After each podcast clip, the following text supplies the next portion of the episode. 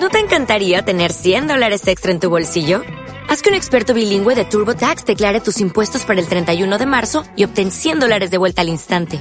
Porque no importa cuáles hayan sido tus logros del año pasado, TurboTax hace que cuenten. Obtén 100 dólares de vuelta y tus impuestos con 100% de precisión. Solo con Intuit TurboTax. Debes declarar para el 31 de marzo. Crédito solo aplicable al costo de la presentación federal con TurboTax Full Service. Oferta sujeta a cambios o cancelación en cualquier momento. En el nombre del Padre, y del Hijo, y del Espíritu Santo. Amén.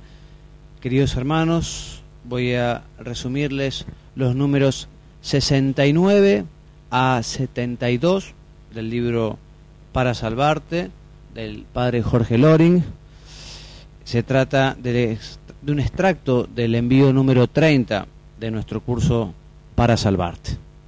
Número 69 trata sobre el séptimo mandamiento de la ley de Dios, que es no matarás.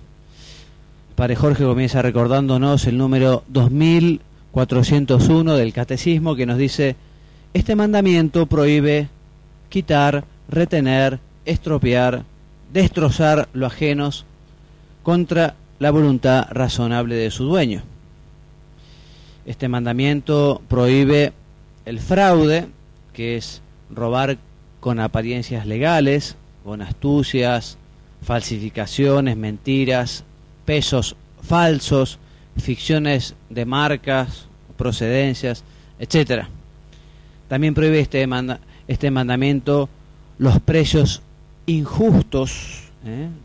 cuando aprovechándose del comprador.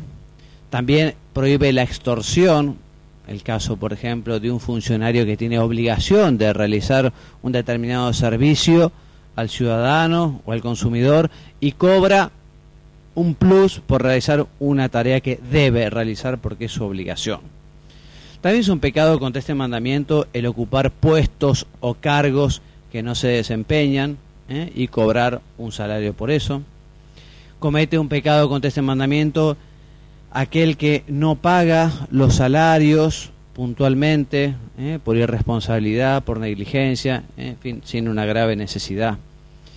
Es un pecado contra este mandamiento la usura, o sea, cobrar unos intereses desmedidos, como el también hacer trampas en las compraventas, en los negocios, en el juego. En el robo, si se ejercita violencia, evidentemente el pecado es más grave. El número 69.2 nos habla de las cosas perdidas y nos dice que uno no puede quedarse con las cosas perdidas así nomás. ¿eh? Evidentemente hay que procurar encontrar al dueño y cuanto mayor valor tiene esa cosa que uno ha encontrado, mayores medios tiene que poner. No hay que causar daño a los bienes ajenos. ¿eh? El tema de las cosas públicas, ¿eh? da mucha pena como ver por allí que se destrozan los teléfonos públicos, se hacen desastres en las plazas, en las estatuas, en los colectivos u ómnibus. ¿eh? Es un pecado ese daño que se produce. El número 69.3 nos explica bien el padre Jorge que lo robado hay que devolverlo. Y la restitución es un requisito básico y fundamental para la confesión, porque manifiesta arrepentimiento. Evidentemente, si una persona se acercara a confesar y dice, bueno, padre, me acuso de haber robado, y eso te dice, bueno, mira, tenés que devolverlo. Ah, no, no, no, devolverlo bueno, evidentemente para que haya arrepentimiento eh, es, se exige la devolución de la cosa robada. Esa devolución que en principio será al damnificado y si ha fallecido será a sus herederos. Evidentemente se trata de poner a la persona en la misma situación con que se la dejó, devolviendo lo mismo, cuanto antes mejor. Si uno ha perdido, digamos, aquello que ha robado, tendrá que poner los medios para recuperarlo y en plazos, en tiempo, pero la obligación de devolver permanece. ¿eh? Quizá no sea obligatorio hacerlo personalmente, se puede hacer por otro, ¿eh? pero esto es un tema muy delicado. La restitución en el robo es siempre un tema grave, un tema importante.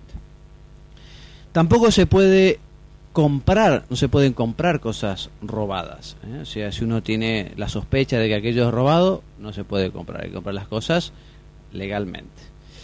El padre Jorge habla de la cleptomanía, como esa enfermedad ¿eh? que lleva justamente al robo, y evidentemente lo dice, hay que tratarla para sanarse. ¿eh? No puede ser una excusa, no es que yo padezco de cleptomanía y por eso robo. Bueno, muy bien. Habrá que tratarlo y habrá que curarse. Bien, el número 69.4, el padre Jorge nos dice que es pecado también aquellos que colaboran con el robo, ¿eh? aquellos que ayudan o aconsejan o encubren o aquellos que pudiendo impedirlo no lo hacen. El número siguiente nos recuerda que este séptimo mandamiento de la ley de Dios defiende el derecho natural de propiedad. ¿eh? no tiene derecho a tener las cosas, evidentemente a hacer un uso justo de las cosas, porque no ese derecho de propiedad también tiene sus límites referentes al bien común, a los demás. En el 69.6 nos habla el padre Jorge de la limosna, nos dice que todos están obligados a dar, el que tiene mucho a dar mucho, el que tiene poco a dar poco, y cita el canon 222, parágrafo segundo del Código de Derecho Canónico, que dice que todos tienen el deber de promover la justicia social, así como ayudar a los pobres con sus propios bienes. ¿eh? Cada uno verá cómo, cuándo, pero es muy importante ser solidarios y dar limosna. Evidentemente hace falta pureza de intención, rectitud de intención, o sea, no hacerlo sencillamente por una, un alarde personal, y el padre Jorge cita otras notas que es bueno que tenga la limosna, que se ajusta, ¿eh? porque uno no va a dar limosna y dejar a su familia, por ejemplo, en una situación económica terrible, ¿no? Tiene que ser justa, tiene que ser prudente, tiene que ser pronta, alegre, secreta, uno no va divulgando por allí que hace ¿eh? que tu mano derecha no sepa lo que hace la izquierda, etcétera, tiene que ser desinteresada y por amor al prójimo. Padre Jorge recoge una realidad que es un poco triste, que a veces hay personas que, que hacen gastan fortunas en sus animales, que la peluquería, que los perfumes, y no puede ser, da pena que haya tanta desproporción, niños que estén desnutridos o que no tengan los requisitos básicos para, y gente que gaste fortunas. En esto tiene que haber prudencia, lógicamente.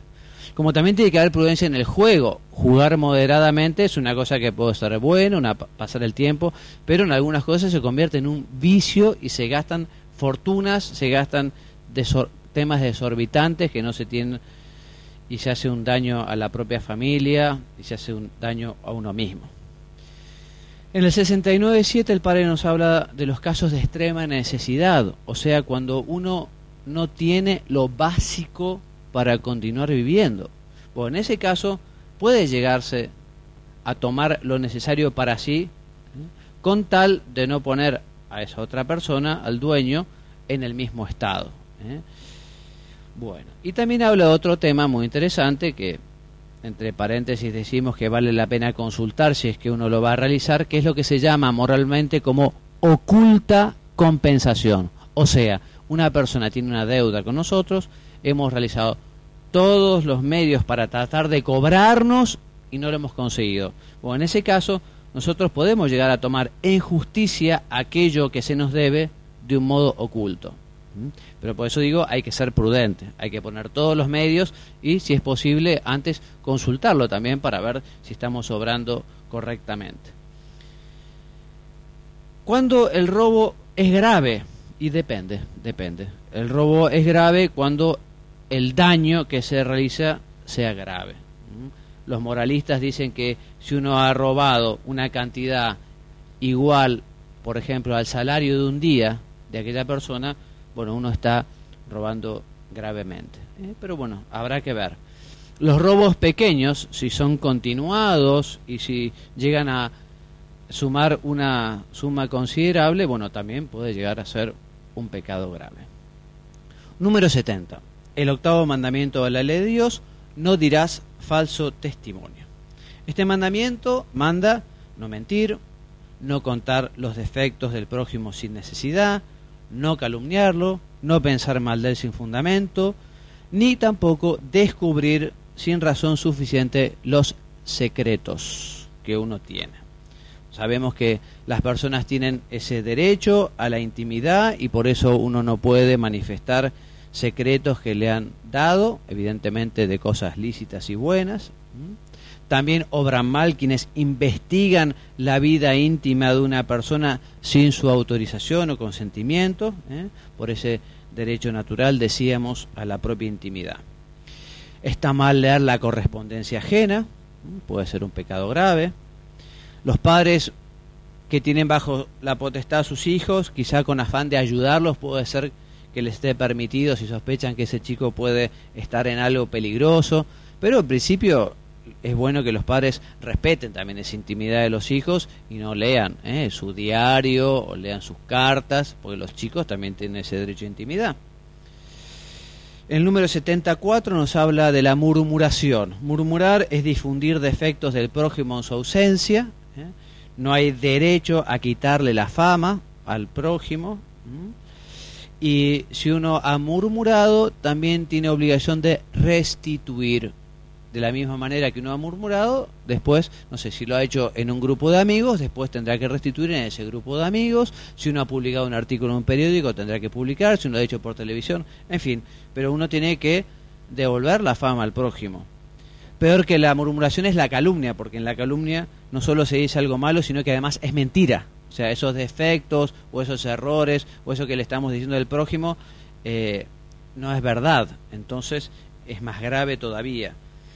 Entonces, también la gravedad, al igual que la calumnia, habrá que verla según la materia, según las consecuencias, y al igual que la calumnia, también la persona que ha calumniado tiene que restituir.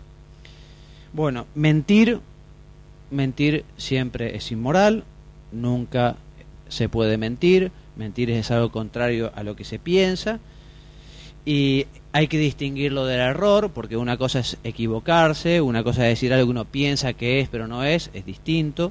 Y otra cosa también diferente es la ocultación de la verdad, porque resulta que uno no siempre está obligado a decir la verdad.